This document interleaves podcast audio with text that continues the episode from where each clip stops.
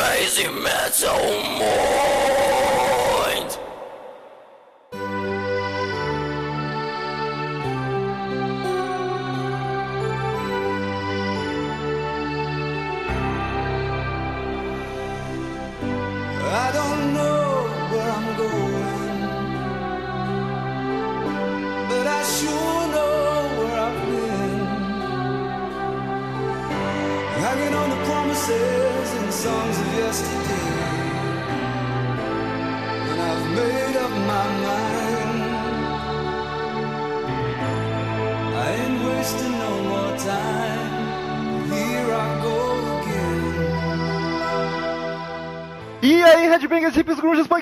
Pessoas de merda que escutam essa bagaça. Eu sou o Rolo Metal e está começando agora mais um episódio do podcast Crazy Metal Mind. Estamos com o escritório lotado hoje para falar de uma belíssima banda. Temos aqui comigo Daniel Ezerhard. E Gerhard, boa noite, bom estar de volta, gente. Tenho aqui também, como sempre, Douglas Renner. Fala, metal. Temos aqui também Murilo Armageddon. Deu, deu pane, eu não sei o que falar agora. Ficou nervoso. Deu um. Na, na verdade, eu e o Douglas somos uma pessoa, né? Por isso. E temos aqui novamente, eu não preciso apresentar mais, porque acho que depois da quarta participação já é de casa, não preciso estar apresentando, Thiago Mendes. E aí, bicharedo, tudo bem? Catedrático! Ô, ô, ô, ô. Estamos todos aqui reunidos para falar de uma belíssima banda. Hoje é só alegria pra mim, cara. O glam metal, o glam rock está de volta no Crazy Metal Mind. Não que ele tenha saído alguma vez, né? Estamos Pra alegria Forma- do ancião mor desse Uma- podcast. numa bela forma e um excelente representante, eu tenho certeza que todos vão concordar. Pô, isso Estamos falando o- de Motorhead. ah, não. Não, mas assim, ó, e, eh, há pouco tempo atrás teve um ouvinte aí que andou reclamando que o Glam não tava representado. Então, É verdade. vamos resolver essa bagaça agora. É, é um, é, um, é um ouvinte que não ouve o podcast, né, pra dizer. É, é verdade. Vamos falar hoje de White Snake. Again on my own, Que bonito esse berro, hein? Até eu fiquei com vergonha. Pô. Que nada, cara, foi um troço bem hard rock. White Snake! Então, queridos amigos, como surgiu essa banda? Até onde eu sei, começou com a saída do David Coverdale do, do Deep Purple. Estou certo? Então, o, o Metal, na verdade, é isso. O Coverdale sai meio deprê da banda, o de Purple meio que se encerra ali logo em seguida, né? Ele decide, então, fazer uma carreira solo e nessa carreira solo ele, ele, ele se junta com uma banda de apoio. Essa banda de apoio começa a tocar com ele e vira o White Snake, quer dizer, uma, uma mudança natural. Isso em 77, né? Isso em Então, deixa eu ver se eu entendi, 77, cara. 78. Ver se eu entendi. Então o David foi fazer um cover dele. Ê, meu Deus. Cala a boca. Esse, esse- essa piadinha tem o selo Douglas de podreza em piadas podcasters. Vai, essa foi tinhosa. Mas na real é isso aí, cara. O Coverdale ele lança dois álbuns solos, é o White Snake, que é o primeiro álbum solo dele, casualmente, né? E depois o North Winds. Ah, e aí na turnê do North Winds ele tá com essa banda aí, que tem o Bernie Martin, que já tinha, é um, um guitarrista que já tinha tocado com o Paul McCartney e bandas inglesas, né? De menos expressão. Aliás, é, bom Ah, lembrar, é sempre bom lembrar que o White Snake é uma banda inglesa, né? É uma banda inglesa.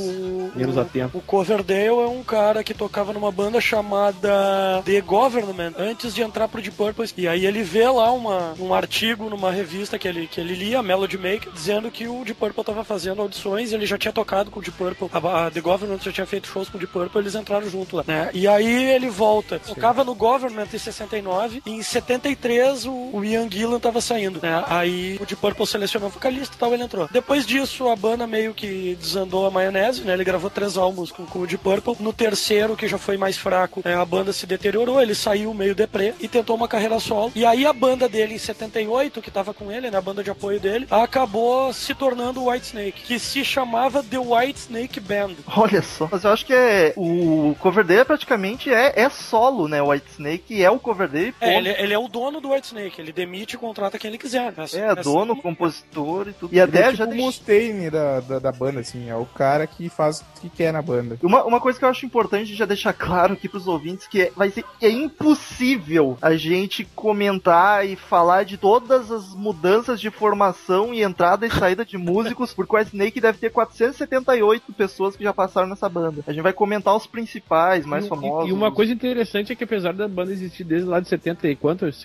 7, né? 8? 78 é quando entra a O- ele foi estourar pro público em geral em- lá em 87, já na, na- numa versão farofa, né, cara? É, É, no auge da E farofa. não era nem mais o rock clássico, eles já estavam no ritmo farofa. Não, eu tenho certeza essa- que quando, quando o Mendes comentar, vocês vão saber que músicas são, porque é impossível não conhecer pelo menos uma delas. Mas estourou pro mainstream, né? Porque não, famosos Mendes, já eu tô eram. falando, eu tô Não, falando é- pro público. É legal de ver que no cenário inglês, mesmo a parte de hard rock clássico deles, tinha. Os dois primeiros álbuns não, mas o terceiro teve, já, já teve uma repercussão mais interessante na própria Inglaterra. Só que eles tinham um problema de sonoridade com os americanos, que a gente vai ver depois, que foi resolvido lá em 1982, sabe? lá no. E aí, é que assim, eu tô falando comercialmente, Romulo, eu não tô dizendo que, ah, não era conhecido, não é isso. O álbum Sim, mais sim. comercial deles é o de 87, é o Farofão Master, né? É, o auge, digamos assim, foi Exato. tarde. né? Pro mundo, né? Eu ia fazer uma pergunta pro Mendes ah, de onde que veio esse amor, esse sentimento pela banda. Cara, o Whitesnake é assim, ó, como é que eu posso dizer pra vocês? Eu não sou um profundo conhecedor de Whitesnake, tão fã como eu sou fã, como eu sou fã de Mr. Big. É, Mr. Big é,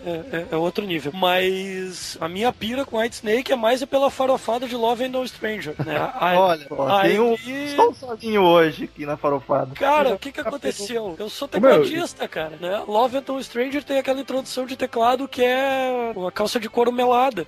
né? E aí eu passei a curtir Mas a muito. assim. melada na frente ou atrás? O... Não, na frente, né? Pelo amor Ah, de Deus. tá, bom, não, porque... Aqui é só centro bairro, tá? Pelo amor de Deus.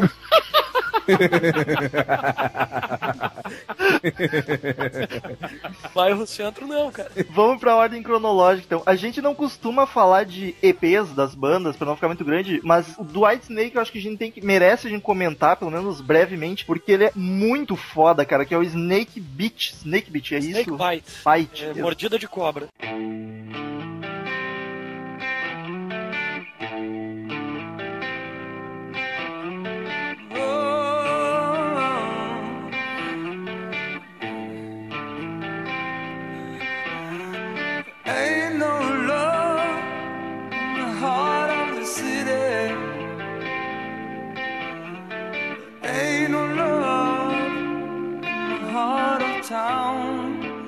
Snake Bite é um EP. Ai, Yahoo, não!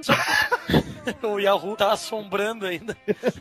o engraçado do Snake Bite é que apesar dele ser um EP, ele tem quase a mesma quantidade de músicas que se tem no primeiro álbum do... do- Pois é, eu até acho que é por isso vale mais a pena a gente até comentar ele como se fosse um álbum, porque e até pela qualidade, porque é muito foda, cara. Não, é um pataço, né? O Snake Bite ele entra naquela, naquele estilo inicial do White Snake de, de rock clássico, assim, né? Um hard rock clássico. Ah, e ele tem um relativo sucesso com uma banda, com uma banda, com uma música chamada Ain't No Love in the Heart of, of the, City. Essa era uma das que eu ia destacar de tão que linda que é. um cover de uma banda chamada Bob Blue Band. Né? Eles têm uma influência fortíssima de blues nesse álbum, né? E de blues e de country, né? E algumas músicas, eu tava até, até fiz uma anotação pra não esquecer isso. né? Algumas músicas me lembram muito o que o Bad Company fazia. É bom também deixar claro pros ouvintes, antes da gente chegar na década de 80, esqueçam completamente essa visão que provavelmente a maioria de vocês tem do White Snake, daquela farofada, baladinha. Cara, é como o Mendes falou, é um pataço, meu, é hard rock cru, cara, muito foda, muita pegada. E eu destaco quatro músicas desse EP. Olha só, eu tô destacando quatro de um EP, cara, pra vocês terem noção de quão boa é a banda, cara. Eu ouvi, eu ouvi a discografia inteira hoje e eu achei acho, uma ou duas músicas ruins de todas as. Eu destaco essa que o Mendes já falou, Come On, que é bem animadinha, cara, é muito bacana, que abre o álbum. Come on!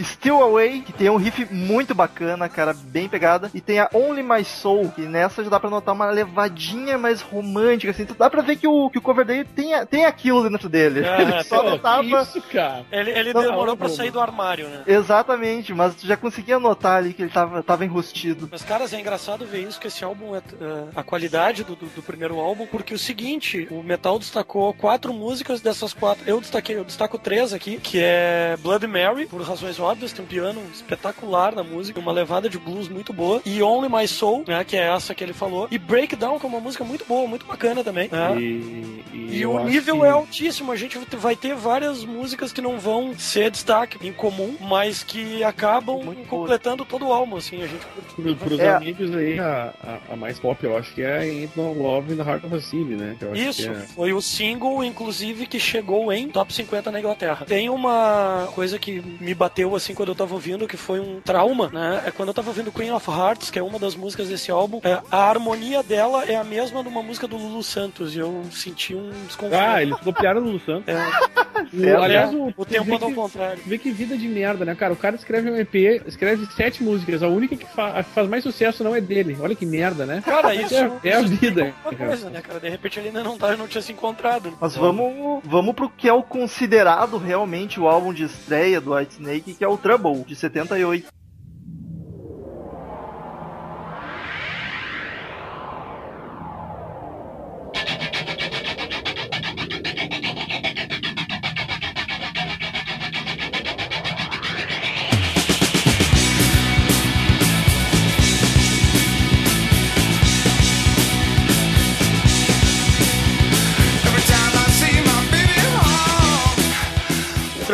78 também tem uma pegada bem, bem rock cru, assim, que nem o, o Metal havia falado, né? Ele tem um rhythm and blues e um- uma influência de rhythm and blues e de, de blues rock bem forte, né? E ele chegou no top 50 da Inglaterra também, né? Ele ainda tava, não, não tava nos top 1, né? Nem top 10, mas ele já vinha beliscando, assim, alguma coisinha. E eu achei ele mais pesado que o EP, inclusive, mais, com mais pegado, assim, mais hard rock, mais hard rock ainda do que o anterior. É verdade, ele, o cara pegou mais pesado, eles pegaram mais pesado ali. Tem uma coisa que eu quero dizer agora, antes que qualquer um comente, eu assino embaixo. porque eu fiquei louco da vida. Esse álbum tem a versão mais bizonha de Day Tripper dos Beatles que eu já vi na vida.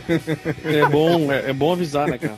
Cara, é, é tipo, é uma mistura de Day Tripper com I Just Call to Say I Love You. assim.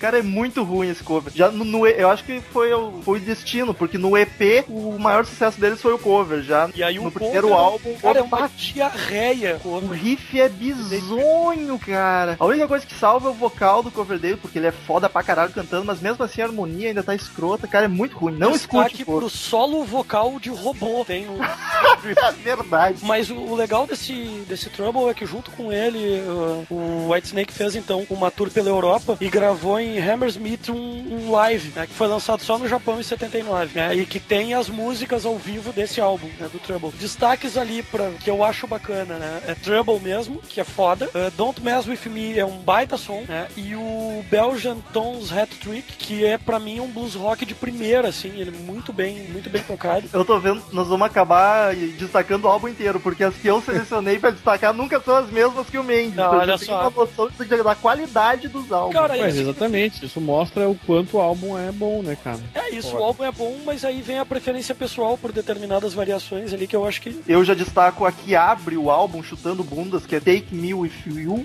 Me enrolei pra variar.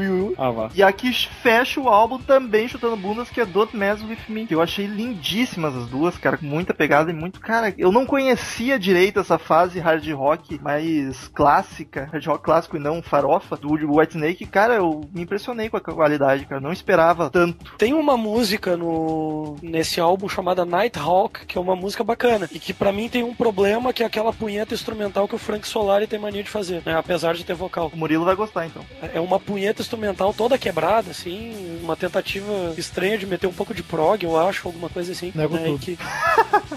Nego tudo. E a Don't Mess With Me tem uma coisa que eu acho engraçada, que a entrada me lembra Purple Haze do, do Hendrix, né? O tipo de, de, É, faz sentido. Não tinha reparado, mas faz sentido. de riff, assim. é Alguém uma quer falar? característica, né, dessa, dessa fase inicial, bem que o Metal falou da questão de ser um, um hard rock mais, mais cru. E o que que tu, tu destacaria, assim, ó, nessa questão, de, nessa fase inicial do, do Mendes, assim, porque todos os álbuns, na verdade, são bons, né? Eu, particularmente, também curto pra caramba essa fase. É, eu, eu comparo, guardado as devidas proporções, o White Snake com o Def Leppard. Também começou com uma sonoridade e em meados dos anos 80 degringolou aí pro, pro metal farofa. Caras, isso aconteceu sistematicamente com muita É. banda, cara. É muita verdade. banda. E é legal perceber o porquê que isso aconteceu de uma maneira geral, fenômeno social. né? Nos Mulherada. anos 70, nos anos 80, o glam, ele sofre influência do, da disco. I Was Made for Love do Kiss. É isso, né? É uma tentativa de trazer um pouco da disco pra dentro, assim, né? Da, da, da banda. Kiss já Foi, já foi quando o Glam ficou pop, que daí o Kiss entrou na onda, né? Como sempre, marqueteiro. Mas o an- antes disso ainda tinha o David Bowie com o Glam, o New York Dolls e Sim. o Sweet. Ah, não, mas aí eram,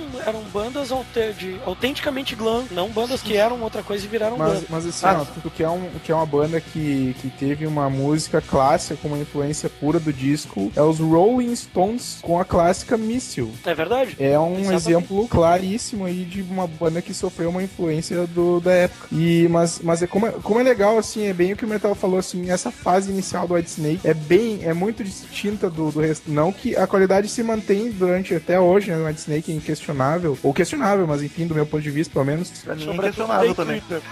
É, mas, mas é uma coisa que eu queria assim reforçar bastante. Vocês comentaram da questão do, do Dave Coverdale foda nos vocais, principalmente nesse começo aí da, da fase White Snake, é como ele ainda tá com aquele vocal bem, mas bem Deep Purple, com aquela, Ah, com aquela exatamente. Do, do Deep Purple ainda dos três álbuns que ele gravou. Ele amadureceu com o tempo, claro, mas ele essa fase inicial ele tá bem mais, eu falando vocalmente assim, a gente nota bem aquela puxada nos 70 dos agudos, enfim, forçando bastante a voz. Isso acho que é Que importante vocal, né, gente- meu? Puta que pariu. Não, ele é- bem esse cara. Ele é muito foda, ele tem uma, uma- um timbre, um registro de voz que é bem específico, assim, é difícil de tu encontrar. É, é muito bacana mesmo. E essa pegada que o Douglas falou, de, de pegada bem de Purple, os três primeiros álbuns se nota nítido isso. Apesar dele ser, é, é, do White Snake ser uma banda que, diferentemente do de Purple, tem muito mais influência de blues no, no que eu percebo do repertório. Eles têm muito da, da, da pentatônica trabalhando mais e, e esse tipo de coisa, assim. Mas é muito bacana ver que é, se guardou um legado do Deep Purple no, no, no começo do White Snake que é legal de, de, de observar, assim. Não só o legado, como instrumentistas que vieram logo em seguida também. né? É verdade, aí começou a invasão de Purple dentro do White Snake, né? No próximo Aliás, álbum. o, o John Lord já nesse, né? Não, acho que só no Love Hunter. No Trouble Love Hunter. A, a última música do, do Trouble tem, tem Mas aí é participação especial, não é definitivo na banda ainda. mas ele já estava É. lá tocando, né? Sim, Ele é. tava no programa de trainees do, do, do White Snake. Aliás, É, sabe o- por que o nome Tr- o Trouble? Por quê? Por causa da música do Elvis, chutei. Não, não, porque quando ele tava gravando esse álbum aí, ele, o filho do cover, o primeiro filho do Coverdale nasceu. Aí, tipo, ficou meio Trouble o negócio, entendeu? Por isso que ele resolveu dar esse nome aí, Trouble. White Snake sempre foi o Coverdale e muitos amigos do Coverdale que são foda pra caralho. né? Então sempre tinha participação especial de outro cara. Eu diria que é o Coverdale e um guitarrista foda e muito foda, aliás, e mais outros instrumentistas fodas também. Porque, porque é, ô banda pra ter guitarrista foda, cara. é Impressionante, o. Tem, tem uma coisa bacana disso, é porque na verdade faz, faz muito sentido. O Coverdale é um cara que ganhou bastante expressão no Deep Purple, né? E eventualmente os contatos que ele fez quando tava lá e tal, etc., permitiram com que ele tivesse acesso sempre a gente de primeira linha. assim. E, e isso fica nítido, assim, a qualidade dos instrumentistas é, é muito foda. Assim.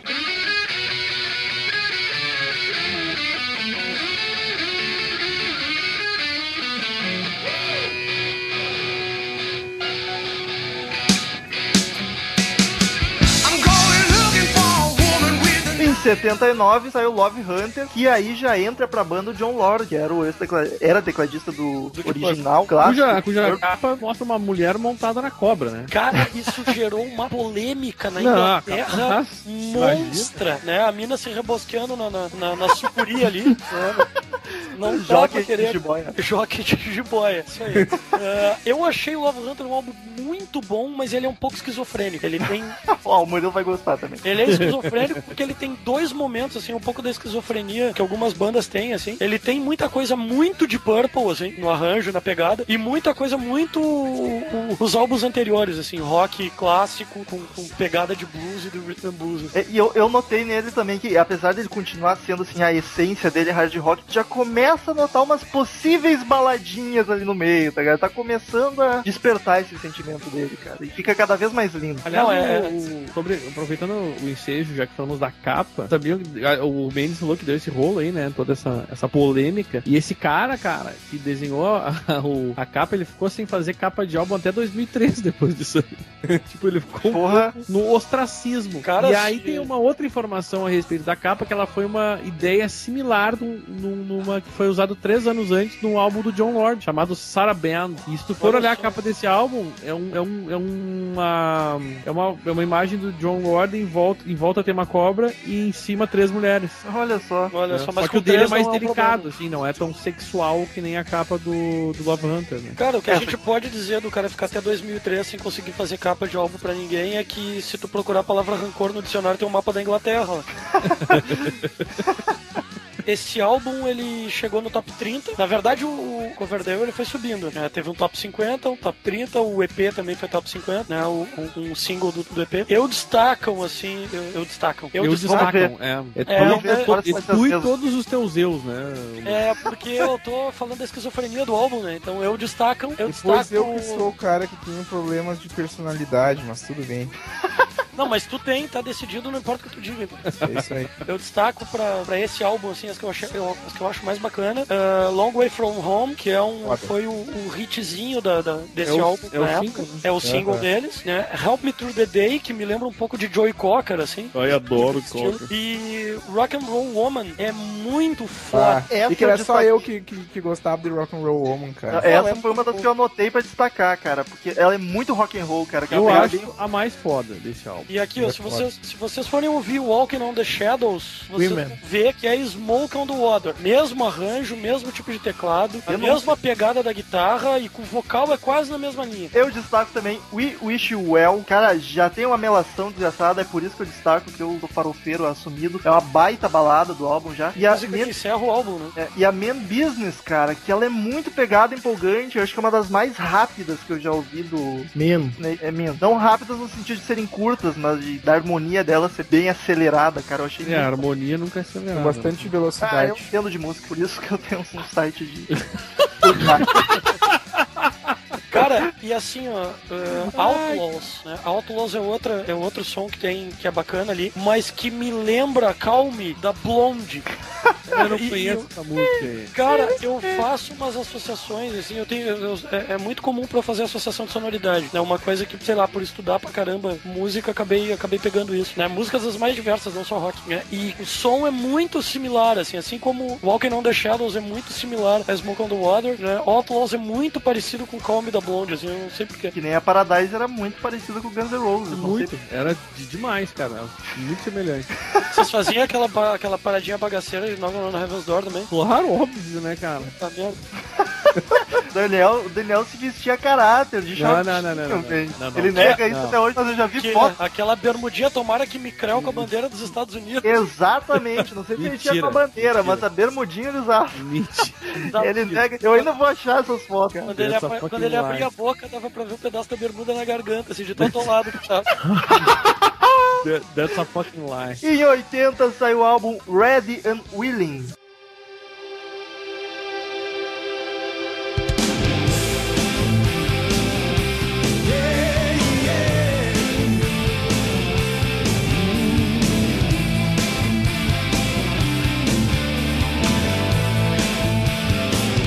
Aliás, até então o mais bem sucedido, né? É, de fato, é um divisor de águas. Quando um álbum aparece na parada da Noruega, é porque o troço tá bombando. Cara, e foi top 10 na Inglaterra, né? Entrou no É. top 10 ali. O álbum Ah, foi o número 6 das paradas inglesas. Ele já começa a ter ma... E o, o White Snake começa a se transformar aqui já. Ele já tem mais balada e as músicas pesadas, entre aspas, já não tão tão pesadas assim. Ela já Cara, tá em algum mais, mais momento- dançante, digamos. em algum Meu, aqui tem uma momento- música clássica deles, um classicaço que o Mendes vai comentar daqui a pouco, que não tem como, né, não conhecer. Quem conhece um pouco de hard rock. O legal disso é que nesse momento tu começa a perceber que o, o Coverdale ele foi no supermercado e comprou um pacote de farofa pronto.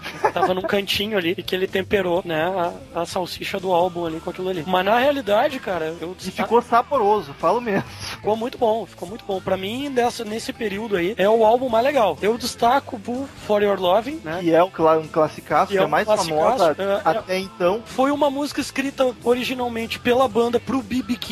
Era dessa música que eu falava, muito É, obrigado. o For Your Loving, sonzeira. B.B. King eu acho que acabou não gravando, não lembro se, se gravou ou não. Mas E essa música aparece de novo em outro álbum, depois eles Aparece. regravaram, deixaram ela mais bonitinha, ficou melhor ainda. Se vocês vão baixar, eu ainda indico baixar outra, não essa primeira, que a outra tá mais, mais arredondada, digamos assim. A música homônima do álbum, né, Red and Willing, é muito legal, muito legal. E eu gosto muito da música que encerra o álbum, chamada Black and Blue. É ela que encerra o álbum? Não, é X Não, X Woman. Ela é a penúltima do álbum. É a penúltima do álbum, do álbum Black and Blue. É uma música muito bacana. Mas, de novo, destacar a música de álbum do, do White Snake é sacanagem porque o nível é muito, muito, muito alto. É, Salvo- Eu ia atacar ainda Blind Man, que é, é amor purinho de tão linda. Ai, meu Deus. O, o Duendes, agora que tá falando ainda com essa emoção toda sobre a banda, tu já deve ter visto ao vivo algumas vezes, ou uma vez pelo menos. Eu tive a oportunidade de ver aqui uns anos atrás, o- aqui na, no Teatro do Bourbon Country. Tem um som do caralho, velho. Foi baita, baita show, meu. Eu fico imaginando que deva ser ao vivo, ao vivo. Eu não vi ao vivo, ao vivo. É isso que eu ia te perguntar, eu tive a Não, não. oportunidade de ver. Não, não, presencial E, não. aí, e, aí melhor, ainda ganhei o ingresso, né? Ah, tu tá brincando. Tinha época que eu trabalhava no Pop Rock e ninguém ia no show do cara. Eu, bah, meu, por favor, né, me lança um ingressinho amigo aí. Aí eu fui. Vocês não, não tocaram junto com o Judas? E não, não, não. Judas foi Não? outro show. Judas Tá, foi- mas esse Porque, porque momento. eles costumam fazer turnê junto. Esse momento, quando ninguém foi da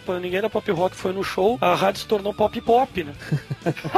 É que não sei, até tinha, é que sempre tinha sobrando. Foi mais gente, na real. Mas é que daí, ah, sobrou, não deixei, né, cara? Vou, vou ver os caras ali. Tem uma coisa legal de falar antes de falar do Red and Willing que a gente se passou, que no final de 79 o, o David Doyle sai da banda e entra o Ian Pace. É verdade. Deep Purple, cara. Né? Então já tinha três caras do Deep Purple dentro da banda quando eles gravam Red and Willing. Tu vai ver que é por isso que até agora foi o melhor, não é mesmo? É possível, cara. E olha, o Ian Pace e o John Lord, cara, são dois monstros. Aliás, essa, essa música que o, que o, que o Mendes É citou, a Ready and Willing, que é o nome do álbum, a- composta por Coverdale, John Lord e Ian Pace. Os, os três metem a mão nessa música, né? Ou seja, podia estar num disco do Deep Purple sem muito problema. É. Bacana esse. Sabe né? que na, nos Estados Unidos ficou no- nos pop álbuns, olha, veja bem, ficou em 90 lugar no Zewa, na, na Bill Wilbur. Cara, o White Snake nesse período aí, ele não bombava nos Estados Unidos. É, mas tu vê que ele tava começando a se inserir lá. É, devagarinho, Ah, né? E a Kerrang, que é uma revista inglesa, botou esse, esse álbum entre os 100 maiores álbuns de heavy metal de todos os tempos. Não, é uma sonzeira, cara. O álbum é uma sonzeira. Pra quem curte É ah, cenário inglês, é legal que no contexto americano não tava funcionando tanto, né? Como a gente vê bandas, por exemplo, que estouram na Inglaterra e um ano depois, seis meses depois, estourava nos Estados Unidos igual. assim. Sim. E, e com White Snake isso não aconteceu muito. Isso só foi acontecer anos depois, né? Em 81 eles lançam o Come and Get It.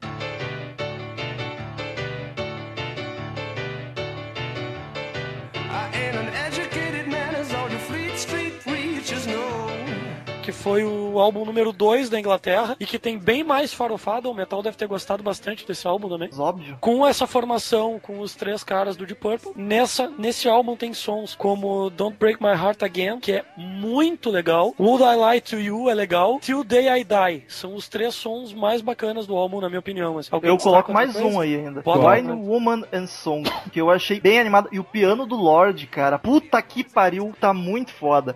Eu destaco principalmente o piano dessa música. Não sei se é piano ou teclado, chuto que seja um piano pelo som, não, Não, sou não, bom de ouvido. É, é piano. Nesse, É. nesse Aliás, o- período os caras não inventavam moda, né? Que, que- o Mendes, qual tu prefere, esse ou o anterior? Cara, eu prefiro esse aí. É, e, e a, e a Inglaterra também foi, um- ficou em segundo lugar no, no É, Parada vai da ver que é o meu então. sangue em inglês. Mas eu, eu- tu disse que esse álbum tem mais farofa, mas eu ouvindo ele assim, na íntegra, eu tive a impressão que ele voltou um pouquinho mais às origens, digamos assim. Eu achei pouca balada, assim, e ele ainda tem um pouquinho mais pegado, mais pesadinho. Diz que ele revisita um pouco alguma coisa lá do início da, da, da É, banda, ele- assim. tu começa a notar um pouco de blues ali de novo, mais forte do que. Parece que eles estavam deixando o blues um pouquinho de lado e aqui eu- ele tá mais evidente. Cara, o que Ó, a impressão. Desculpa, A prova, do, a prova do sangue britânico do Mendes é que nos Estados Unidos esse álbum foi pior colocado do que, do que, do que o álbum anterior. Então nós vemos que o nosso. Temos um Lorde aqui, né? Que não é o John, mas é o Mendes. E o meu nome do meio de fato é inglês, viu? Ai, Olha Deus o livre, Eu tô adoro. falando sério. Mas é, é essa, esse retorno do blues que o, que o Metal falou, isso tem a ver, eu acho, muito com o, o, o- sentimento versus mercado. né? A impressão que eu tenho é essa. Os caras queriam fazer aquele som do primeiro álbum, mas à medida que a coisa foi acontecendo, eles foram testando, né? E a influência da- dos caras que o, que o Coverdale contratava, as coisas foram mexendo. Eventualmente, uma hora ou outra, o blues volta, assim, né? E depois, com a, a, a virada de mercado por causa do, do produtor na sequência que a gente vai ver, já mudou um pouco isso, né? Aí, de vez, isso, isso some da banda.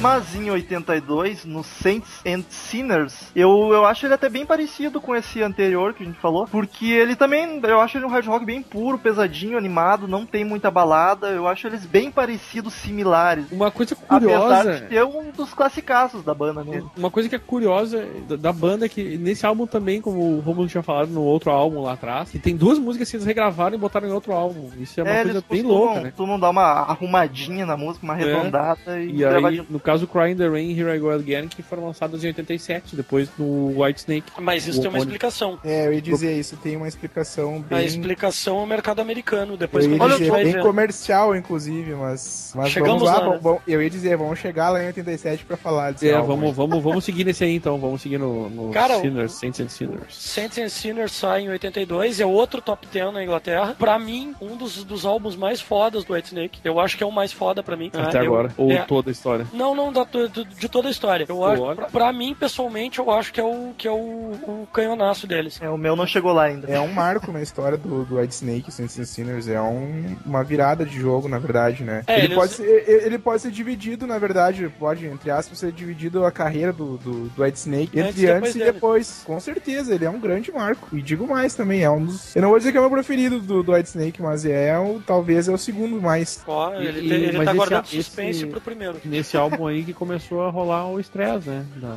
dentro da banda. Cara, o estresse da banda foi uma coisa engraçada, porque na verdade foi a filha do, do Coverdale que ficou doente e ele pediu uma licença, né? Parou, parou a banda, né? Vamos parar aqui que eu tenho que cuidar da minha filha, tava mal pra caralho. E aí, nesse período, ele, eu acho que ele começou a escutar coisas e, e lidar com música de uma forma menos autoral e mais, e mais de, de ouvinte, e de repente se voltar um pouco pra, mais pra composição mesmo, e entender como é que, como é que essa coisa acontece, né? O que, que ele tava fazendo, junto com o fato da filha estar doente, quando ele voltou, ele decidiu mudar tudo na banda, sonoridade, tudo, né? Ele decidiu ali, foi aquela coisa do ok. Foi nesse, nessa virada, depois do, do, do Saints and Sinners, é que a gente vê o, o segundo White Snake surgir, mesmo. Mas sabe que o Mike tem, tem uma declaração do Mike Moody que ele disse que na real o que estava rolando ali é que os caras estavam já em meio de saco cheio da cara do outro e não, não tinha dinheiro. Eles estavam com um monte de álbum, álbum disco de ouro e fazendo show e fazendo festa pra caralho e daqui a pouco os caras estavam com dívida porque não tinha muita grana rolando. Que aliás o Mike Moody que foi o que saiu no fim, em dezembro de 81, né? Foi o primeiro a largar fora ali. É, ele vazou, né? É, e aí o Coverdale botou a banda meio que em espera, assim, isso nesse período depois do álbum, né? Durante o. depois de lançado o álbum. E, e o, Isso, até o Coverdale mesmo falou que tava preocupado com o lance do. do não, não, não vinha dinheiro pra banda. Tipo, como assim, entendeu? Cara, sobretudo porque, bem ou mal, o mercado americano é, é o grande mercado consumidor, né? A Inglaterra é uma ilha micróbio comparado ao, ao, ao mercado americano, que é um... E o, e o John Coletta, que é, o, que, é o, que era o gerente ali, o manager da banda, eles mandaram pastar, né? E aí que tava falando, o Coverdale meio que assumiu a banda, né? Inclusive o lado. o lado financeiro. comercial. é, Isso, lado- comercial. Ah, no final disso tudo, ele volta, ele manda embora o David Doyle, que tava desde o começo, né? Manda embora o Ian Pace e o Neil Murray, né? E contrata três caras novos, o Mel Galley, o Colin Hodgson e o Cozy Powell. O Cozy, Ozzy Powell, que é um baita batera. É um baita Cara, batera. é uma das É. lendas da. É uma E das ele-. Ele Não. depois ele monta o trio Emerson, Lake and Powell, né? E ele tocou no Saba e no Rainbow também.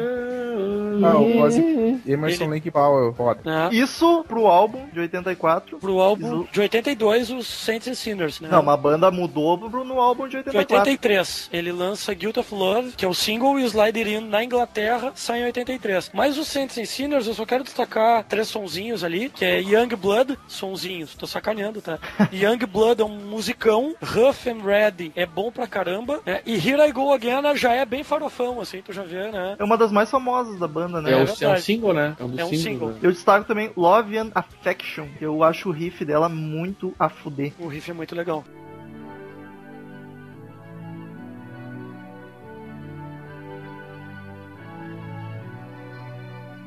Who knows where the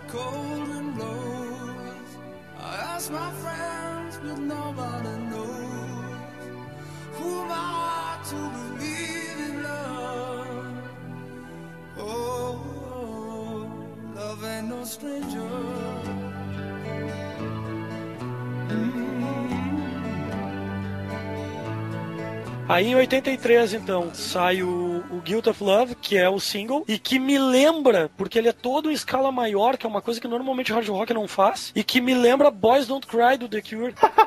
né? A- o comecinho, assim, a- o riff de guitarra, mas ele tem uma coisa meio Kiss no resto da música. É bem bacana. E aí, no final de 83, eles lançam o álbum todo, que é Slide It In, que é e um daí álbum... é já com essa Aí- mudança de formação. Isso aí é a, é a formação toda modificada, né? Ele chegou ao número 9 na Inglaterra, mas nos Estados Unidos ele não bombou porque os caras reclamavam muito da mixagem que os caras faziam no White Snake. Não, é, é- não tinha pegada, não sei. era- O Murilo tá aqui de plateia hoje. o- No Slide It In aí, depois que o Mickey Moody saiu, entrou o John Sky, o John Skies, né, e o Neil Murray voltou pra banda, o produtor americano do White Snake, cara, chegou pro Coverdale e disse assim, cara, ou a gente remixa isso, ou tu não vai faturar nada aqui, porque o pessoal aqui não curte assim. E até ele dá uma declaração pra imprensa dizendo que o, o Coverdale tem que começar a levar a sério a América, né? E eu, eu vi uma entrevista dele também, ele falando: o meu objetivo foi praticamente transformar o Whitesnake em uma banda de glam metal. Porque era o que tava no auge na época. E foi o que aconteceu, né? O David Geffen, que é o produtor, pede pro John Skies e pro Neil Murray uh, regravar as guitarras e os baixos da, da Slider In. Eles remixam o álbum e a nova versão sai em, em 84. E apesar do Coverdale ter, ter resmungado muito pra fazer isso, o álbum fica entre os top 40 nos Estados Unidos e ganha um platina dupla em 3 anos. Chupa essa, Coverdale. E aí entra a grana pra banda. É, o álbum tem, cara, pra mim tem bem a cara do White Snake agora, né? O White Snake atual. Tem Tem, um Love and Stranger, Que é essa mesmo. Yes, que eu botei entre parênteses aqui nas minhas anotações, que é multifoda, mas dã, né? É multifoda. Gambler é um som muito legal. A música homônima também é bem famosinha e muito do caralho, cara. Sliderina é muito boa. E All or Nothing é muito boa também. E eu gosto muito da Slow and Easy, que é outra puta música. com refrão. Slow and easy. O que é isso, Deus? É uma versão do B.B. King, Ah, entendi. que não é dessa música. inclusive. Por causa desse álbum, cara, e da repercussão remixada nos Estados Unidos, o White Snake começou a abrir pro Dio nos, nos Estados Unidos e pro Quiet Riot, né? E Duas a- grandes bandas. E aí ele começou a se projetar no mercado americano, porque até então isso não tinha acontecido. É, ah, depois disso, depois desse álbum, saiu John Lord, né? E entra o Richard Bailey nos teclados. E o Mel Galley quebra o braço e o John Sky segura a banda sozinho o resto da turnê. E Diz, o que, diz que o, o, o Galley deu uns nervos do braço, né? O É, cara foi feia a coisa, assim. foi ele bem complicado. ele se detonou e o cara ficou muito tempo fora, né? Muito É. paradão, porque, porque não tinha o que fazer. E o último show deles dessa turnê foi no Rock in Rio pra mais de 100 mil pessoas. Bombado. Tem E, uma... e no Rock in Rio eles vieram pra substituir o Def Leppard, né? É. Até onde eu sei, porque o Batera lá tinha se acidentado. Isso, Quem foi comentou bem... da semelhança do Left foi o do Foi o Douglas. né? Douglas, foi o Douglas. Eu, eu tenho que concordar, cara. Cara, nesse período no- mercado americano, a gente tem uma puta influência de sintetizador, do próprio pop, que começa a entrar no rock de uma forma eh, lá outra cá, ditando algumas coisinhas. E a gente vê várias bandas de hard rock que começam mais cruas, como Def Leppard, e que acabam indo pra um lado diferente por causa dessa influência pra continuar eh, Kiss. viva no mercado, o Kiss mesmo, né? E outras tantas que fizeram isso pra conseguir se manter no mercado e, e seguir o baile da linha. Mas vamos para o álbum de 87, um classicaço da banda, que é o álbum homônimo, White Snake.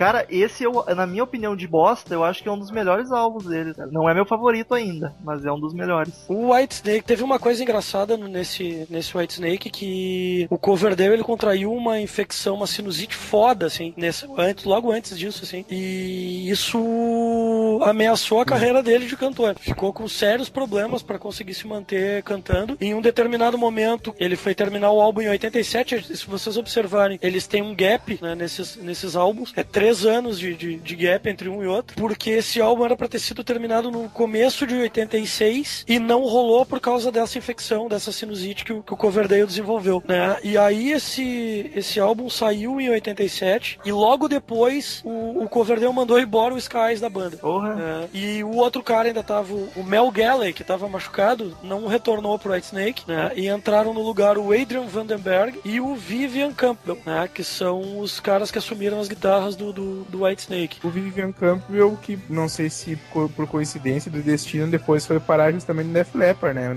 Mais, mais adiante. É uma das ironias do destino. Eu, e eu considero que esse álbum, o álbum homônimo, é o que dá pra considerar assim, ó, assumimos, so- somos uma banda de glam metal. É, aqui- apesar, apesar do, do White Snake, eu- uma coisa que eu acho bom ressaltar é que eu acho, eu escuto bastante bandas de glam e eu acho o White Snake diferente de todas as outras. Tu consegue encaixar no glam, mas eles têm muito mais pegada, não são aquelas músicas alegrinha e saltitante de um Motley Crue, Poison, Wasp. Wasp até é mais pesado, foi um exemplo ruim, mas Motley Crue e Poison. E o White Snake ele começa assim bem romântico, digamos assim, praticamente só voz e teclado e depois quando a música engrena e pega o refrão, ele fica bem pesado, provavelmente pela influência do hard rock cru deles. Eu acho um glam excelente, mas e único, é diferente de todos o outro balaio de bandas glam que existia. Ele é um glam, que- ele é um glam menos purpurinado, né? É exato, até mais mais romântico, mais bonito, digamos assim, não tão tão bicha. Caras, esse, esse álbum, pra vocês terem uma ideia, foi o álbum que colocou efetivamente o, o White Snake no mainstream, né, americano. Uh, pra vocês terem uma ideia do que esse álbum conseguiu fazer, eles tiveram oito vezes platina nos Estados Unidos. O single, que é Here I Go Again, foi o primeiro da Billboard Top 100 e o nono na Inglaterra. A Here I Go Again regravada, né, como a gente comentou antes que ela Sim, saiu exatamente. no álbum anterior. O que, a- que foi essa regravação? Essa regravação foi uh, a percepção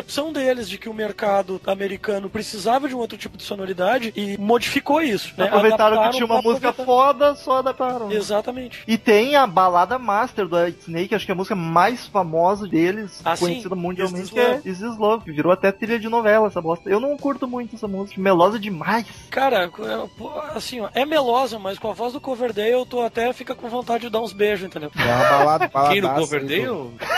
Pode, pensei a mesma coisa. pode até ser, entendeu? Olha, não, o Coverdale, porra, se ele cantasse essas músicas pra mim, eu dava uma chance. Sim, e esse teu cabelo comprido não me engana, viu? Exatamente. E tem Stills of the Night. Still, não é plural. Still of the Night, que eu acho outra belíssima, Belíssima canção. Cara, muito foda. Cara, Here I Go Again é gosta? boa. Quem não gosta? Give Me All Your Love é muito bacana. A própria Here I Go Again, que eu já havia falado, e Is This Love, porra, né? Is This Love virou um hino da mela cueca mundial naquele período. Cara, essa música é o hit supremo dessa banda. É, Esse o é o, o favorito dele, só pra registrar. É o, é o hit supremo e uma das maiores representantes do hard rock farofa da história desse país. Cara, Nossa. esse, esse é o meu segundo álbum favorito. O primeiro é aquele. Novamente, pra ilustrar o quão foda o White Snake é. Três participantes que curtem muito e os álbuns favoritos são diferentes, tá ligado? Não tem, a gente não concordou em favoritismo nenhuma vez, pra ver Mas eu acho que, banda é. sem falar em favoritismo, mas em termos de comerciais, é isso aí, né, velho? Não tem sim, outro. sim, sem dúvida, Tem sem dúvida. Still of the Night, pra vocês terem uma ideia, foi número 16 na Inglaterra. Né? Is This Love foi o número 2 nos Estados Unidos e o número 9 na Inglaterra. Give Me All Your Love foi o 18 e o 48 na Inglaterra e nos Estados Unidos, respectivamente. E aí começaram, né? A exposição do álbum começou a, a ampliar, porque entra no mercado a MTV. Começa a ficar fortemente a exposição do White Snake na MTV. Aliás, o, em 88. Eu ia falar isso do álbum anterior, né? Porque a, a, a MTV já tinha começado a divulgar eles no álbum anterior. E aí, aí né, começou a inserção em- americana dele. É, a MTV abraçou a farofada de um jeito. E eu acho, eu não sei se eu estou errado, não foi este o primeiro álbum que foi melhor nos Estados Unidos do que na Inglaterra? Sim, ele foi melhor nos Estados Unidos que a Inglaterra, o anterior não. Aí quando chegou no, no- nesse aí, explodiu lá e. Não que tenha ficado mal na Inglaterra, mas pô, foi número 2 nos Estados Unidos, cara. Mas isso é, isso é né? foda pra caralho. Caras, aí o que que acontece, né? Com isso tudo, a exposição da MTV, etc, o, gover- o Coverdale acabou tornando aquele, eh, adquirindo aquele status de o comedor do glam metal. né? Com Is This Love, os clipes eram muito isso, era ele passando o rodo no, no- no chinaredo.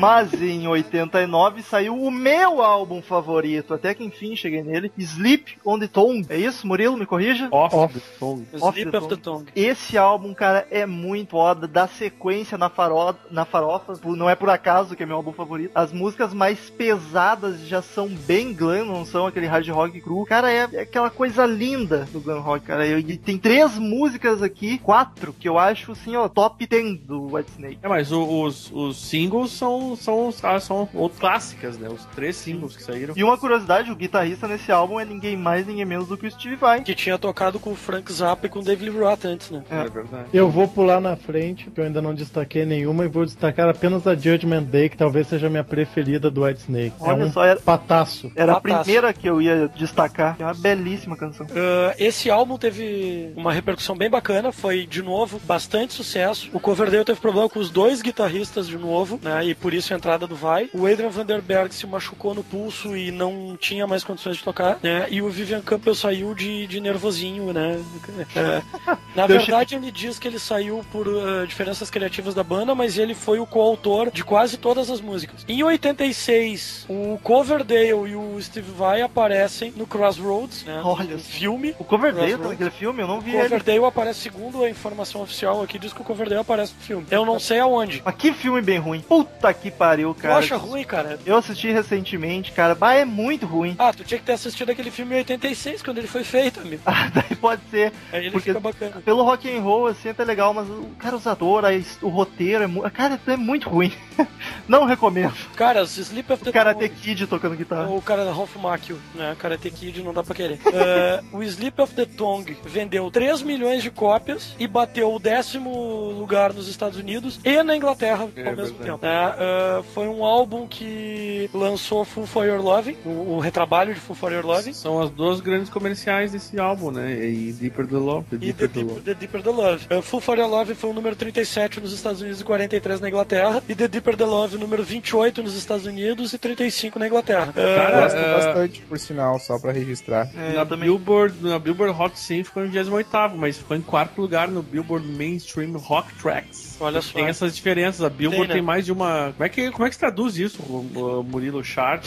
É... é, Eles têm, uma, eles têm uma categorização aí, de- É, eles é. fazem até ah, melhor, ah, tem lá, melhor música de bumbo solo, aí melhor música de bumbo com influência jamaicana, melhor, é, não, é impressionante, cara, a Billboard Seus e a Rolling? Stone, É. é, o trabalho deles é esse, na verdade. É o, que é trabalho tipo mais chato, hein. o Ibope do, do- dos Estados Unidos. E mandar o Murilo pra lá trabalhar. E aí ela chegou a ficar em quarto e em segundo, Full for Your Love chegou a ficar em segundo nessa Billboard Mainstream Rock Tracks, que era só sobre uh, essa, né, nesse caso era só sobre rock and roll, né? Essa que tu falou foi a Hot 100, que aí depende do, do, do estilo ali. Caras, E aí- eu? aí tu vai destacar alguma coisa, né, Metal? Sim, porque eu não posso deixar passar uma das baladas mais lindas do Whitesnake, na minha opinião, que é Now You Are Gone, que é puta que pariu, cara. Puta que pariu, que música linda. Tô emocionado. Tô, tô, tô arrepiado aqui, tô Tá emocionado. emocionado, nosso amigo. Caras, é legal que assim, ó, o Steve Vai se torna ah, ah, membro oficial da banda, junto com Adrian Vandenberg, né, que volta depois da lesão do pulso. E aí eles vão pra estrada pra, pra suportar o álbum. Em seguida, em 1990, eles chegam no Monsters of Rock com esse, né, esse eh, fechando eh, o último show do Sleep of the Tongue lá em 1990. É, a banda teve um hiato ali, né? Não, é que daí o, depois. aí o Coverdale deu uma parada. É, Parece que ele cogitou até terminar com a banda, uma coisa assim, eu dei uma lida. É. Só não, não terminou. Não, deram- é, ele, ele deu uma parada forte e aí ele se juntou com o Jimmy Page pra fazer né, um álbum chamado Coverdale and Page. E eu fiquei sabendo hoje desse- dessa parceria dos dois e fiquei curioso pra ouvir, cara. é, tem eu que também tô curioso, eu não ouvi. Mas voltam É, em é, 97. eu já ouvi, eu já ouvi, eu já ouvi, já ouvi.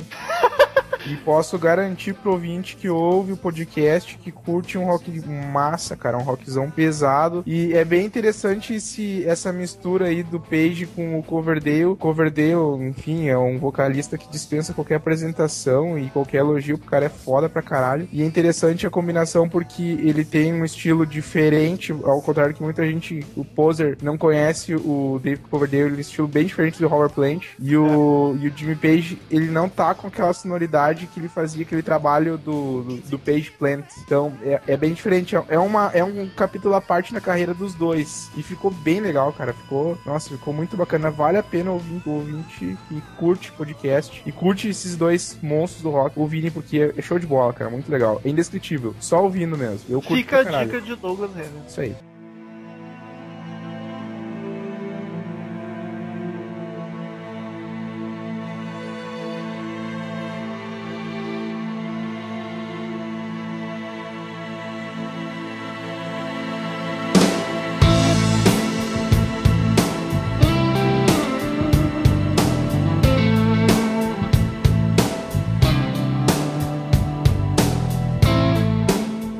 97 sai o. Que álbum é? Hã? Restless Diga aí Heart- pra nós. Restless Heart. Isso aí, verdade, muito obrigado. E aí, em 97, ele se, o Coverdale se regrupa com o Vanderberg, lá, né, o Vanderberg, pra trabalhar nesse álbum, né? Foi uma parceria que acabou funcionando bem, assim, apesar da lesão Foi. no pulso do Vandenberg, né? E ele retorna, então, eles retornaram, fizeram a turnê e aí voltaram, então, pra trabalhar junto no Restless Heart, que é um bom álbum também. É, né? eu achei bem bacana, mas eu já notei que ele voltou um pouquinho às origens do hard rock. Já É. tem mais influência de blues, também largou um Uma- pouquinho coisa- a farofa. o cara, uma Mas é coisa- lotado de balada igual. Desse álbum aí, que ele, na capa ali, tá escrito David Coverdale and Whitesnake, né? É, é porque esse álbum era pra ser um álbum solo do David Coverdale. E aí É, rolou originalmente. E aí a gravadora pressionou porque tinha que ser lançado sob o nome do Whitesnake. Inclusive pra vender, né, cara? Claro, porque o Coverdale nos Estados Unidos não era tão reverenciado quanto o Whitesnake como banda. Mas disse que não foi lançado nos Estados Unidos esse disco. Não, ele acabou saindo, saiu só no Japão e na Europa. Isso, né? Apesar disso. É isso Ele mesmo. nunca foi oficialmente lançado nos Estados Unidos. Vê que coisa, né, cara? E um aí sim, é o retorno do Rhythm and Blues na sonoridade da banda. É, oficialmente é o que a própria banda diz. Né? Mas ele eles- tem bastante balada ainda, mesmo assim. Uh, foi um álbum que chegou no top 40 da Inglaterra de novo, com uma balada chamada Too Many Tears, que Cara, é linda. demais. É muito musiquinha de corno, cara, mas é linda demais. Esse álbum ele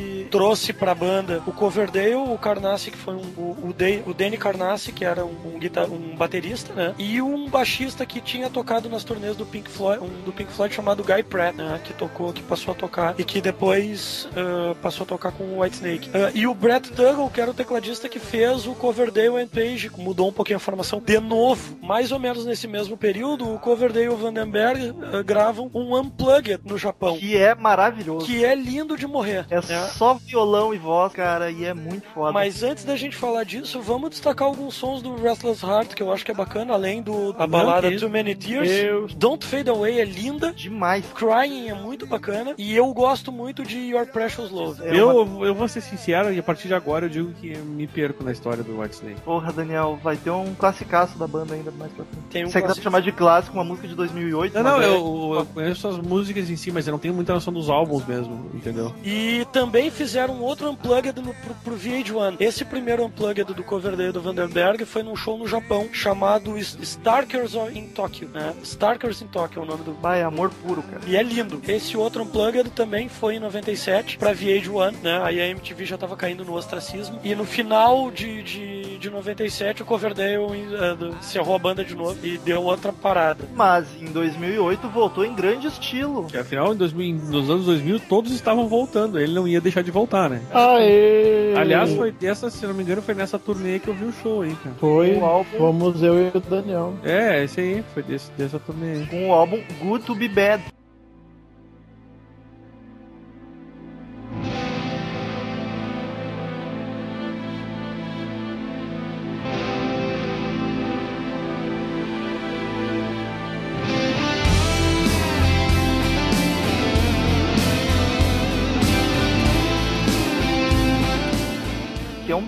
Belíssimo álbum, cara. E ele é bem balanceado entre balada e hard rock, assim. Eu gostei bastante. É Nossa. verdade, amigo, é verdade. Good to Be Bad chegou em número, foi o número 5 na Inglaterra, né? No, no álbum chart. Eu tenho, Ah. eu tenho o número 7 aqui, cara. Aqui diz que é número 5. Bom, depois a gente descobre. Ficou entre o número 5 fiquei certo então, tá bom. Ficou entre o número 5 e o número 7 É. né, da Inglaterra. E durante o verão de 2008, cu- depois que esse álbum foi lançado, eles fizeram uma turnê junto com o Def Leppard. Def Leppard que volta a, a pauta, né?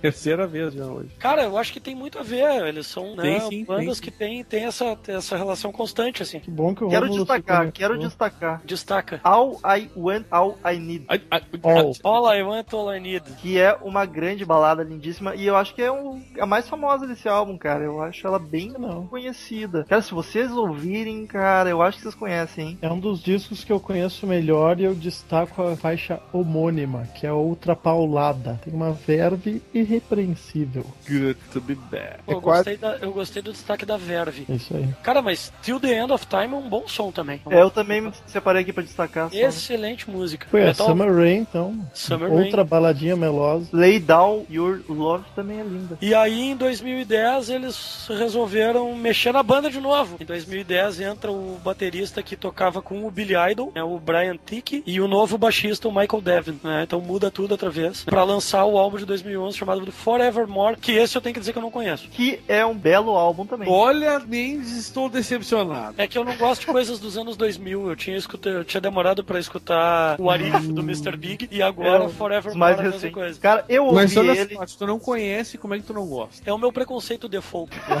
Abre, Cara, abre esse coraçãozinho do Mendes. Para com esse preconceito.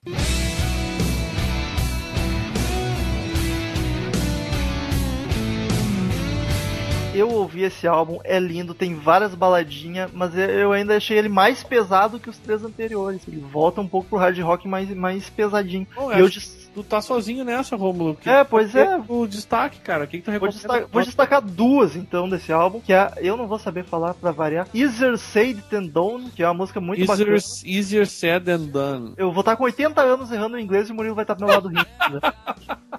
One of These Days, que é outra balada maravilhosa. E com isso acabou a carreira até então de Alves, a discografia do Whitesnake. Mas então, queridos ouvintes, curtam Whitesnake, a banda é foda pra caralho, tá esperando o quê pra comprar tudo na Saraiva, todos os discos, porque não tem um disco ruim.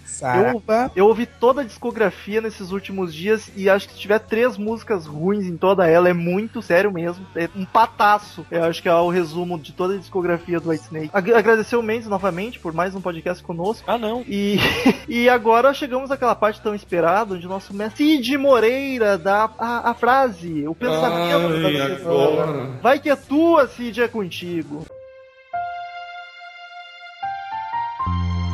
Eu não posso parar esse sentimento. Já estive assim antes. Mas com você eu achei a chave para abrir qualquer porta.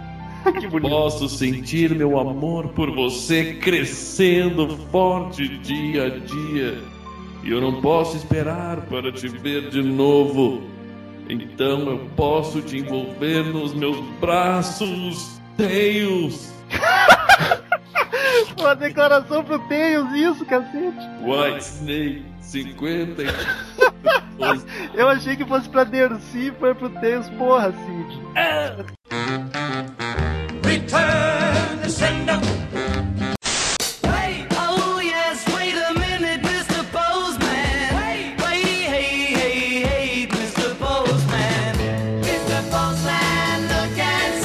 Queridos ouvintes, quem quiser mandar e-mail pra gente, clique no canto superior direito do site em Fale Conosco e mande um e-mail bonito, cheiroso e charmoso pra gente com sugestões, dicas, críticas, o que tiver afim. Siga-nos na fanpage também, que seria, Cassiano, Uh, facebook.com barra Crazy Metal Mind. É isso aí, sucesso.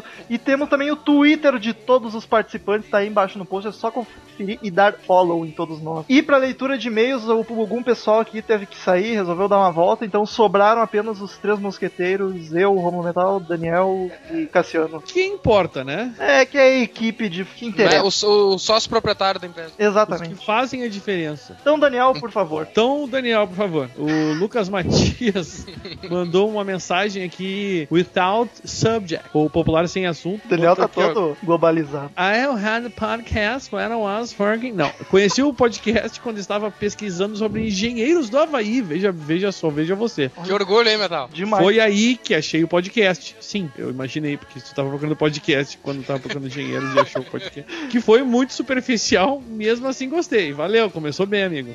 Agradecemos já o elogio. Mas vamos direto ao ponto. Quero indicar a banda de Power Halloween. Power, vírgula, Halloween, para um podcast. E cadê o podcast sobre bandas gaúchas? Cara, vai rolar, com certeza.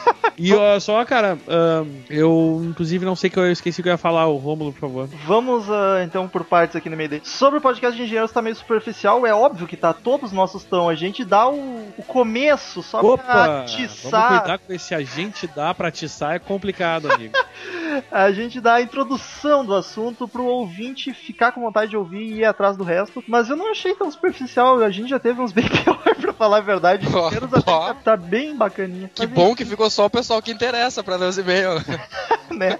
É verdade, amigo. E sobre Halloween, sem dúvida vai rolar, só pode demorar um pouquinho porque não tem nenhum grandíssimo fã entre nós da equipe, então a gente vai precisar de alguém de fora, mas sem dúvida vai rolar. E sobre bandas gaúchas, a gente vem pensando há tempos também, a gente tá se organizando. E Aliás, breve- eu sugeri isso há um bom tempo atrás, né? A gente E- até se mudou pro Rio Grande do Sul por causa desse podcast. Exato. Exato. Eu até tomei uma vaia na época dizendo, ah, bandas gaúchas, BBB, mas o pessoal não se interessa, se interessa sim, tem muita gente que gosta. Eu só, a gente gostaria de reforçar, esse que é o comentário que eu ia fazer pro nosso amigo Lucas e pros que mandarem e-mail, sempre que puder, dizer de onde é que é. Exato. Eu acredito que ele seja daqui pelo- pelos, pelos comentários uh, né, gerais, assim. Mas posso falar- estar redondamente enganado. É, lembrem-se de, de mandar a cidade. E em breve nós vamos obrigar vocês a mandar a cidade. Vai ter um campo lá. Cidade. Não preencheram, Cidade, estado, país. País. Tipo sanguíneo. Vou eu então com o e-mail de Guilherme Ribeiro, nosso ouvinte assíduo. Guilherme Ribeiro. Sem assunto, ele diz o seguinte: E aí, Headbangers? Ótimo podcast de Renato Russo, que me leva a pensar uma coisa. Até agora, praticamente todos os podcasts que falam sobre uma pessoa são todos sobre pessoas chatas. Entre parênteses, fresco, cu, doente mental, etc. Kurt Cobain, agora Renato Russo, o que virá depois? Axel Roses? Roses, você Axel- conhece a mais. Bora fazer podcast de gente bacana, do bem, tipo Madre Teresa? Não, o Guilherme Ribeiro tem essa implicância com, com, com o Axel. Eu não sei se é por minha culpa, mas ele, ele podia tomar no cu, né? Tô brincando. Mas então a gente já fez podcast sobre o Ozzy e sobre o Leme. São antigos, mas também não, não são tão chatos que nem esses dois últimos. oh, yeah, yeah. E ele segue aqui. Que tal em comemoração aos 40 anos do The Dark Side of the Moon, vocês adiantarem o podcast? Não quero ter de esperar até o aniversário de 50 anos para ter esse podcast. Valeu. É muito provável. Com a palavra, Daniel Ezerhard. Com certeza, cara. A Cara. gente vai adiantar no mínimo uns 9 anos esse podcast. Não, não, a gente vai, vai fazer assim, uh, antes dos 50. Isso, isso é certo. Cara, a gente tenta não repetir muito o assunto, e como teve há pouco tempo de Pink Floyd, a gente tá dando um tempo, mas a gente vai. Isso, até porque tem, ô, meu, tem tanta banda, vocês, vocês que ouvem podcast sabem que tem sempre ouvintes pedindo banda diferente, cara. Então não, não, a gente tem que dar um tempo entre, entre coisas da mesma banda, sempre que possível, né? Mas como tem muita, realmente tem muita gente pedindo Dark Side e The Wall, talvez a gente dê uma adiantada assim. Vamos lá então, o e-mail do Orreda. Esse é mesmo, Ojeda, como ele mesmo disse que é. Eu achava ah, que era Orreda. Ah, é Ojeda mesmo? É, É. eu achava que era Orreda e ele confirmou que é Ojeda. Eu não sei como é que se pronuncia, é o guitarrista do Twisted Sister. É em inglês, Seu- então deve ser Orredas. É Ojeda, não, porque Orreda é espanhol, né? É, É, faz sentido. né? Então foi o seu Ojeda. Ah, não irei mais pôr meu nome, pois já sou conhecido de todos. Risos. Todos risos, todos risos. De- ele é conhecido de todos os risos, bem engraçado. É, mas falando sério, ah, adorei a empolgação que Daniel leu meu fervoroso e-mail. Como Ótimo. não, não ler empolgadamente, meu amigo? Se o e-mail é fervoroso, tem que ter empolgação até na leitura, né, cara? Não dá É. pra ser diferente. Ah, ótimo podcast, apesar de eu ter bem pouco material do Legião e do Renato. Admiro muito. Ah, acho que a carreira solo dele tem muita coisa boa. Nada aos pés do Legião, mas muito perto. Beijos. Que gay. É, de fato, bem gay. Ah, cara, eu né? acho que nada a ver, Ah, entendeu? não sei, acho que a carreira do, do Renato solo, de fato, tem alguma coisa boa. Renato mas, Solo não é, Renato Russo, cara. né, Vamos lá. Cala a Ô, boca. hein? Temos um piadista aqui. Pô, faz tempo, né, amigo? O Cassiano é novo, não tá acostumado. Ah, não, é que tem coisa massa, só que, bah, aquelas músicas da Laura Pausini que ele canta italiano é foda. Ah, ô meu, Laura Pauzinho, cara. A Laura Pauzinho, só, só ela cantando pra aguentar mesmo. E olha lá. O Lord Vitor, assunto, chupa Daneil. Volta Elvis. Eu não sei quem é Daneil, mas tudo bem. Não sou fanzaço de Capital, mas curto sim a banda. Então eu posso dizer, chupa Lord Vitor. É, né? tu não é fanzaço, tu não é truzão como a gente pediu. É, então não, mas não vai- curtir a banda já merece um chupa, cara. Ah, gosto da sonoridade e das letras. Pneu de carros cantam. Churu churu, churu churu. É uma bela letra me- mesmo, amigo. Aí diz aqui, antes de me xingarem, agora é tarde. Sou do tipo que curte vários tipos de subgêneros do rock and roll. Ah, mas isso não é rock and roll, cara, isso é merda, tá? Posso afirmar que um dos que eu menos gosto é o death metal. Vai ser xingado até o fim dos tempos. Ah, eu também não sou muito fã de death metal, vou te falar bem a verdade. Ah, aliás, muito fã, não ser muito fã ainda é pouco. Eu sou muito menos do que isso. E, mas de Capital é realmente, cara, é uma grande merda. entendeu? Capital ou Yahoo, Daniel?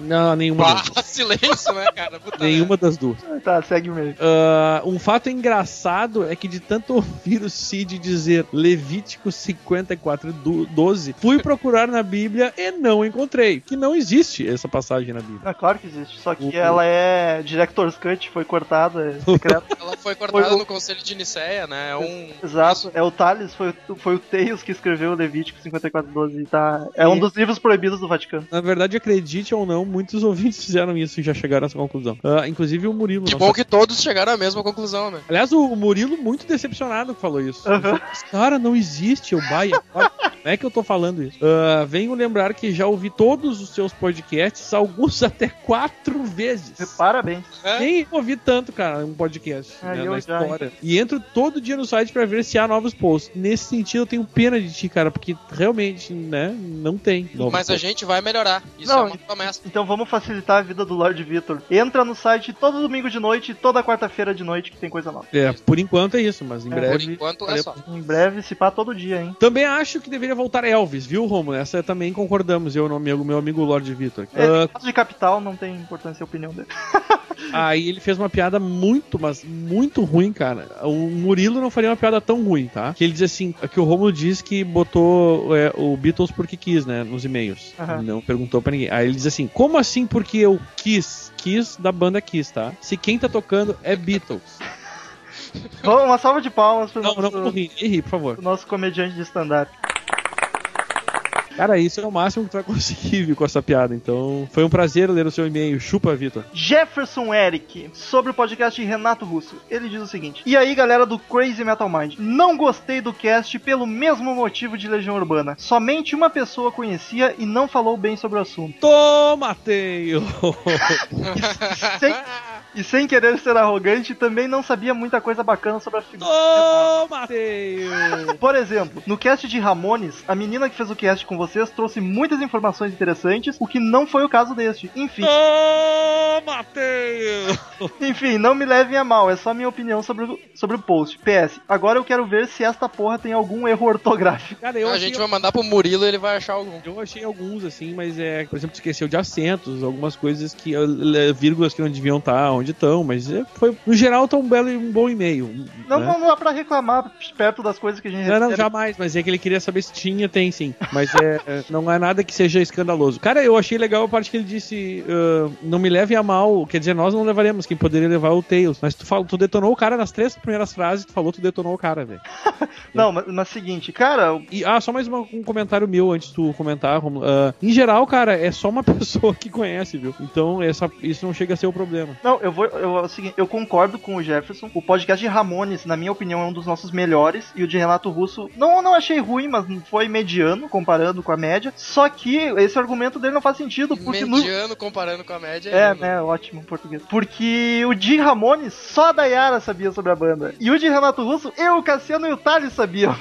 então o podcast foi pior, mas não foi por esse motivo. Foi por. Ou seja, eu estou isento desta crítica, tá? Porque eu não conhecia mesmo. É, exatamente. Mas o de Conheço o Renato Russo, sei da existência do Legião, da carreira solo dele, mas a história em si não. Pois é, eu, sei eu, que todo mundo sabe pela mídia. eu, o Thales e o Cassiano até que sabia alguma coisinha. E o de Ramones não. O de Ramones era só a Dayara. A gente só conhecia as músicas. É, então mas ele- a Dayara se puxou aquele dia, cara, realmente. pra caramba. Então esse argumento foi inválido, mas a crítica foi muito válida. Foi válida e construtiva. Se queremos É, e-mail. e a gente vai também. passar, a gente vai repassar a crítica pro Tails insistentemente. Exatamente. Ah, Cassiano. Ah, eu, cara, olha só, eu- isso é importante também dizer pros ouvintes que podem mandar e-mail xingando, viu, cara? Não precisa mandar só elogiando, a gente gente, a gente, e a gente lê, olha o que é mais incrível. hein? A gente incentiva que xingue até pra gente melhorar. Então tá, o próximo e-mail é da Carol Silva, de Santo André, São Paulo. Aliás, Carol, que Carol que é uma né? pessoa muito ativa, né? É, Na- eu ia na- comentar na exatamente isso. É a menina que a gente vê participando bastante na fanpage, né? Tá sempre, tá mais presente que a gente na fanpage. É verdade. Muito provavelmente. Ah, olá, amiguinhos do Crazy Metal Mind. Amiguinho, que bonitinho. Ah, digamos que sou uma ouvinte antiga de vocês. Tenho seis meses ou mais que acompanho o site. Pois bem, nunca mandei e-mail por falta de assunto e tinha uma preguiça pra escrever só pedindo podcast. Ah, é pra elogiar. Nossa, pra nossa, elogiar. eu tô horrível. É, agora é tu. É, o Não, não, é mentira, tu. cara. Tu tá bonito, mas é só a leitura que tá meio complicada.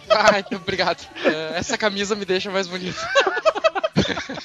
Já sou participante ativa na fanpage, viu? A gente sabia. Ah, enfim, vou relatar algo que me aconteceu. Segunda-feira, 25. Nossa, tinha que botar uma trilha sonora pra fazer isso, né? Segunda-feira, 25 de março. de Segunda-feira, 25 de março de 2013. Produção. Vai começar o Fantástico. Produção, trilha de historinha pra, pra Carol.